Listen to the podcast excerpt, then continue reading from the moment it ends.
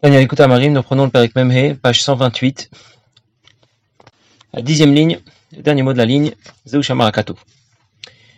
Zaken présente dans ce Pérec une nouvelle option, une nouvelle façon de développer notre motivation à pratiquer Torah Mitzvot. On a appelé ça Midat Arachamim. Ça veut dire réaliser que notre Neshama qui vient de si haut a pu tomber si bas, déjà dans ce monde matériel. Et puis, dans ce monde matériel, elle a même pu commettre des fautes. Elle a donc sombré du côté des Shalosh Kippot Atmeot. En plus, dans sa chute, elle entraîne Dieu avec elle. Alors, on va faire, on va faire de notre mieux pour la libérer des contraintes de l'âme animale, des difficultés de ce monde. Et c'est ce qui va nous motiver à pratiquer Torah Mitzvot. La Zakan rapporte le Pasuk qui raconte la rencontre de Yaakov et de Rachel. Voilà ce que dit le Pasuk au moment de la rencontre de Yaakov et de Rachel. Yaakov l'a embrassé, et puis il a levé la voix, il a crié, et il a pleuré. Il y a trois étapes dans la rencontre de Yaakov et de Rachel. Vaïchak, il l'a embrassé. Vaïset Kolo, il a crié, il a pleuré. Vaïefk. Et puis, finalement, il lui dit qu'il est, son cousin, il, se présente ensuite. Et bien sûr, on se demande pourquoi les événements se sont, passés dans cet ordre-là. En principe, d'abord, on commence par, se présenter, et ensuite, on peut embrasser quelqu'un qui est de sa famille, mais on ne fait pas les, les choses dans l'ordre inverse. Et on imagine tout de suite qu'il y a une autre histoire derrière. Alors le, le Ibn Ezra sur ce pasouk soulève le problème. Il répond que la Torah ne présente pas toujours les choses dans l'ordre euh, dans lequel elles sont survenues, et qu'en vérité les événements sont produits dans l'ordre inverse. D'abord il lui a dit qu'il était, puis ensuite il a pleuré. Et il a pleuré parce qu'il était sans un sou, comme il est venu comme un, comme, comme un vagabond. Et puis ensuite il l'a embrassé. Et Rabbi rapporte euh, souvent l'expression qui dit Torah et batartonim ramezet bayonim que la Torah nous parle, nous raconte l'histoire comme elle s'est produite dans ce monde. Mais en réalité, cela fait allusion à ce qui se passe à un niveau supérieur. Il y a l'histoire simple comme elle est racontée dans la Torah, mais derrière cette histoire, une histoire plus profonde qui est vécue à un niveau supérieur. Mais le rabbi cite très souvent aussi le Shenu qui explique que c'est le contraire, qui est vrai. Que la Torah Metaberet Bayonim, le premier sens, c'est celui qui correspond à l'histoire profonde vécue à un niveau supérieur. Et elle est remise à Betartonim. Ça fait aussi allusion à l'histoire qui s'est produite dans ce monde. Il y a d'abord l'histoire la plus profonde. Et c'est elle qui fait allusion à l'histoire simple comme elle est racontée dans la Torah. Ça veut dire que chaque pasouk de la Torah a d'abord un sens profond. C'est le premier sens de ce pasouk. Et ce premier sens va se décliner par une histoire, un enseignement plus simple. Et la difficulté dans ce pasouk vient du fait que, en première lecture, on n'y arrive pas. On parle dans ce pasouk de Yaakov, c'est le fils de Yitzhak, de Rachel, la fille de Lavan. Et c'est pour ça qu'on se pose la question. Yaakov va rencontrer Rachel, il se présente pas, d'abord il commence par l'embrasser, il pleure, il crie. On comprend absolument pas pourquoi, parce qu'on a pensé que Yaakov c'est le fils de et Rachel c'est la fille de Lavan. Et l'Admo Zaken va nous expliquer qu'en réalité, il s'agit ici, lorsqu'on parle de Yaakov et de Rachel, on parle de concepts spirituels que représentent Yaakov et Rachel. Et il dit, Ki Rachel ikneset Israël, me Rachel, c'est l'assemblée d'Israël, l'origine de toutes les neshamot. Et Yaakov, c'est la mida supérieure des rachamim, de la miséricorde de Dieu dans le monde de Hatzilut. Il va éveiller sa grande miséricorde pour elle. mala. Et il a levé la voix vers le ciel, vers plus haut. Jusqu'à l'origine de toute, de, la miséricorde du monde de. Hanikra avrachamim koram, que l'on appelle le père de la miséricorde. Vayefk, il a pleuré, ça veut dire le ou l'amshir misham rachamim rabim, obtenir, faire descendre la miséricorde suprême de Dieu, al kol neshamot, pour toutes les neshamot, ve'al makok neset Israël, et sur l'origine des neshamot Israël, le point de départ de toutes les neshamot, la lotan migalotan, pour les faire sortir, les faire, les élever de l'exil dans lequel elles se trouvent, et pour qu'elles fusionnent avec, d'une fusion suprême avec Akadosh Baruch avec la lumière infinie de Dieu. Je vais reprendre maintenant, bien sûr. Rachel représente l'ensemble des Neshama Israël.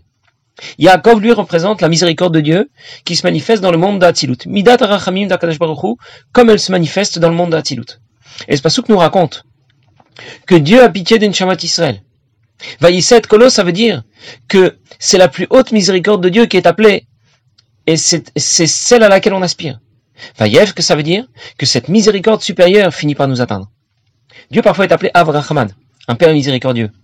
Mais parfois, il y a des moments privilégiés dans l'année où on va l'appeler Avrachamim, le Père de la miséricorde. Ça veut dire celui qui en est à l'origine. Comme pendant la septième vois par exemple. Ça veut dire qu'il est à l'origine de la miséricorde de Dieu. Ce qu'on appelle Avrachamim, c'est l'origine de Midat Arachamim du monde d'Atilut. Et ça aurait des conséquences.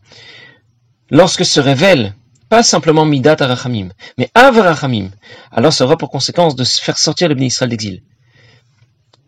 Lorsqu'elles sortent d'exil, ça ne suffit pas encore. Elles doivent aussi rejoindre le divin, parce que lorsque la Neshama descend dans ce monde, elle subit une descente en deux étapes.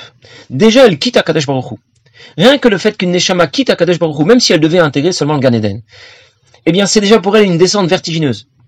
Quand ensuite elle quitte Akadosh Baruch Hu, mais c'est pas pour intégrer le Gan Eden qu'elle quitte le, qu'elle quitte Akadosh Baruch c'est pour intégrer un monde, un monde matériel, un monde physique, un monde négatif dans lequel le mal domine.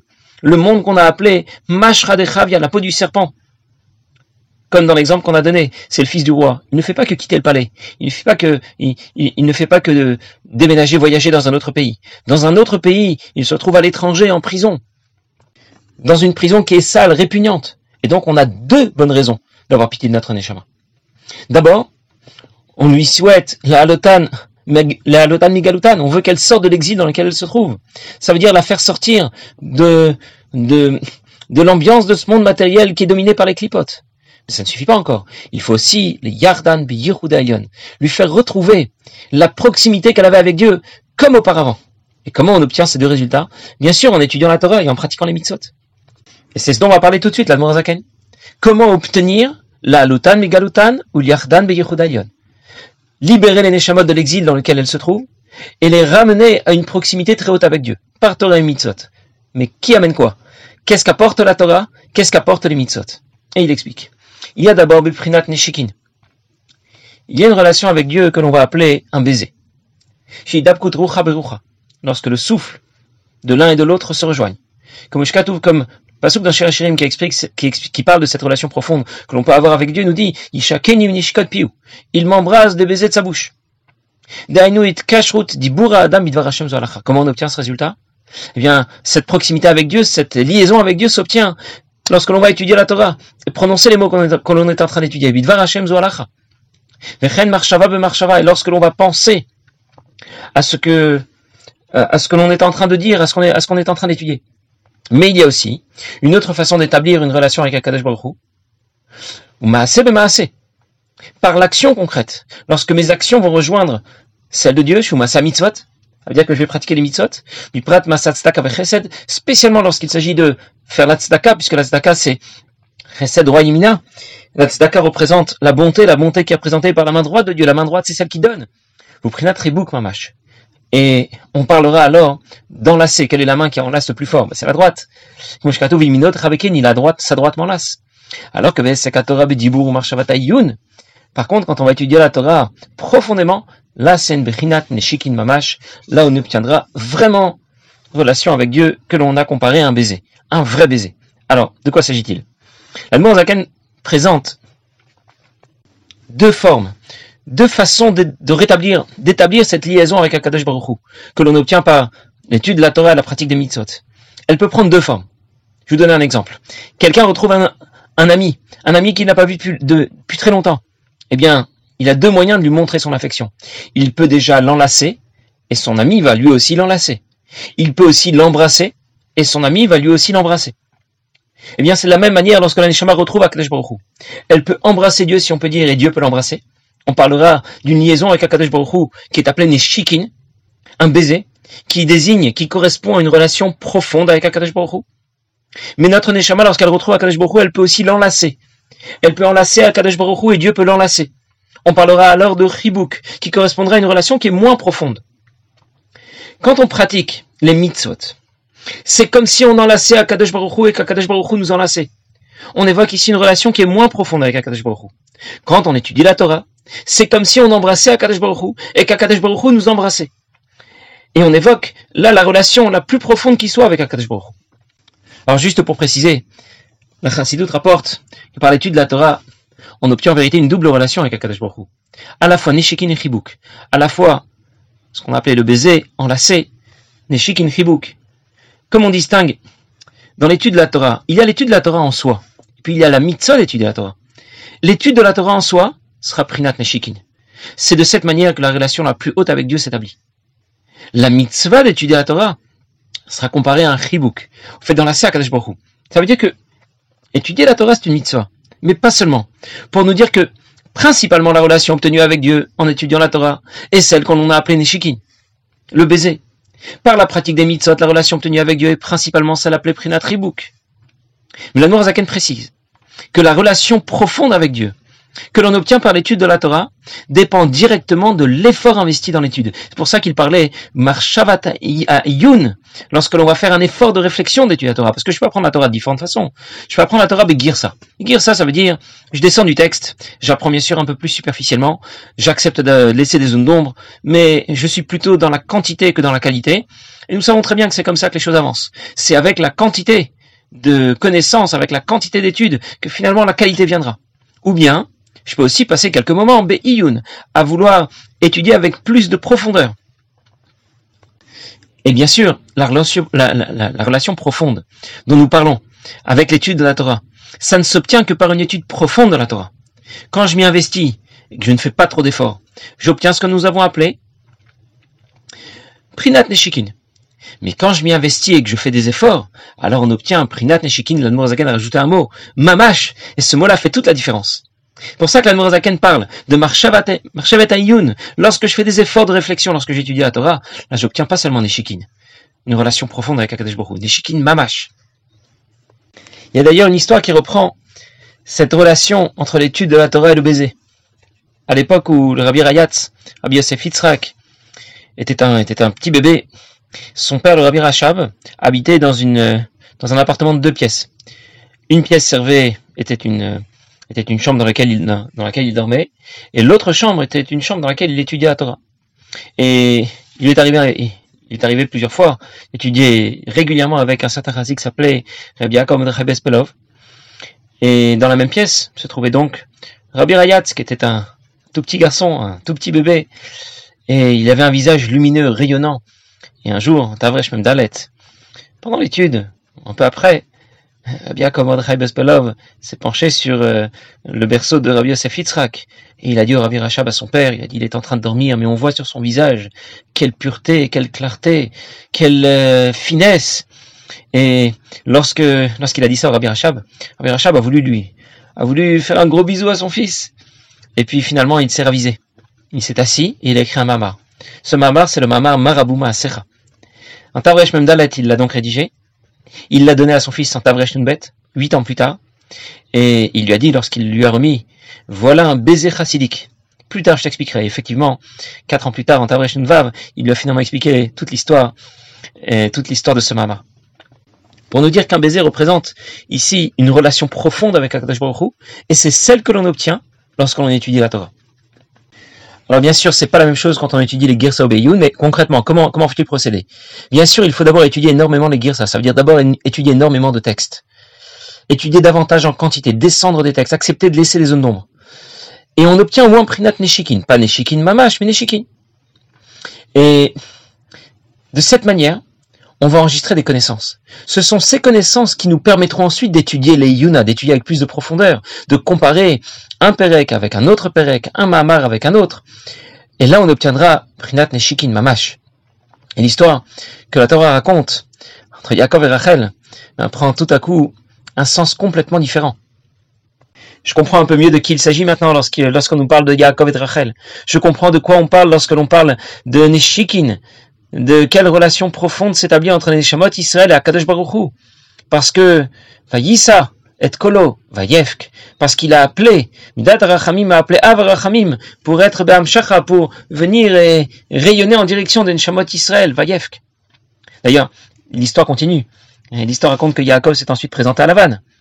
Et lui aussi l'a enlancé, l'a embrassé. Encore une fois, Lavan, ça ne représente pas que le beau-père de Yaakov. Il présente aussi un niveau du divin que l'on appelle le Loven Aelion, la blancheur suprême, qui correspond à ce qu'il y a de plus haut, comme la partie blanche. Ce sera la partie la plus haute de notre cerveau, au-delà de la matière grise. Eh bien, la couleur blanche, c'est ce qui représente ce qui est au-delà de toutes les autres couleurs. Pour toujours nous rappeler ce que disait le Shenuchat Abrit, Torah que lorsque l'on raconte une histoire dans la Torah, bien sûr, Bien sûr que l'histoire s'est produite comme elle est racontée, mais en même temps, elle s'est d'abord produite. Il y a d'abord un sens plus profond à toute cette histoire. Et c'est de cette histoire profonde que s'est retrouvé ensuite euh, décliné dans ce monde euh, les différents événements de cette histoire. Et la Zaken conclut le Perek et Libo. De cette manière, il pourra aussi révéler un amour très grand pour Akadosh Baruch Hu, qui dit Yaakov Shabbadat Avram, comme Shider, comme Et euh, comme c'est expliqué ailleurs, euh, le Pasuk Yaakov qui a libéré Avram. Bien. Qu'est-ce que la Zaken veut nous dire ici? Midat Arachamim, c'est aussi une façon d'être motivé à pratiquer Torah Mitzot Lishma. Ça veut dire que je dispose de différentes façons de développer ma motivation. On a parlé de Yiratata, de Yiraila, Avatolam, Avaraba, Nafshi Vitira, Ishtadal. Différentes formes d'amour, de crainte pour Dieu. Et puis, dans notre Perek Midad Arachamim, il s'agit de prendre conscience, de réfléchir d'où vient ma neshama, où elle se retrouve maintenant. Et bien sûr, j'ai de la peine pour elle, j'ai de la peine pour Akadosh Baruch qui l'a suivi. Comme j'ai pitié de quelqu'un qui était très riche, qui est devenu SDF. Et c'est ce qui a motivé à pratiquer Torah Mitzvot, pour lui faire retrouver cette relation, cette proximité extraordinaire avec Dieu, celle qu'elle avait auparavant. Et la Zaken rajoute en plus, à la fin du Pérec, que lorsque je vais développer Midat Arachamim, eh bien la porte va s'ouvrir de cette même manière sur Avaraba. Je vous rappelle tout de même ce que c'était qu'Avaraba. C'est une forme d'amour pour Dieu que je n'obtiens pas par mon effort. Je dois seulement être Shalem Beira. Je dois seulement être euh, Shalem, être entier, complet en termes de crainte de Dieu. Dire moi je dois me préparer suffisamment, mais c'est seulement Dieu qui m'offrira l'opportunité d'accéder à Avaraba s'il le décide. Et nous, avons, nous avions appelé ça Avab, Tanugim un amour duquel on se délecte de la proximité avec Dieu. Ça veut dire qu'en développant ce type de motivation, qu'on a appelé Prinat Rachamim, Rachamim, j'aurais pu avoir l'impression de passer à côté de tout le reste. Où est donc passé Ava, où est donc passé Yira, l'amour de Dieu, la crainte de Dieu, du coup on n'en parle plus, on ne parle plus que de Midat Rachamim, on est passé peut-être à côté de, quelque chose d'énorme. C'est pour cette raison que la Zaken précise. Midat Rachamim prépare aussi le terrain pour Avaraba. Et il cite le Pasuk. Yaakov qui a libéré Avram. Le pshat, c'est quoi? Euh, Avram a conclu une alliance avec Akadosh Baruch Hu. On appelait ça Brit Ben l'alliance entre les morceaux, au cours de laquelle Akadosh Baruch Hu promet à Avram, à Vinu, qu'il va, qu'il va lui, lui, lui donner la terre d'Eretz Israël, mais il devra, lui, ses descendants, être en exil dans un pays étranger. Voilà les contraintes de cette alliance. Abraham Avinu n'était pas esclave dans un pays étranger.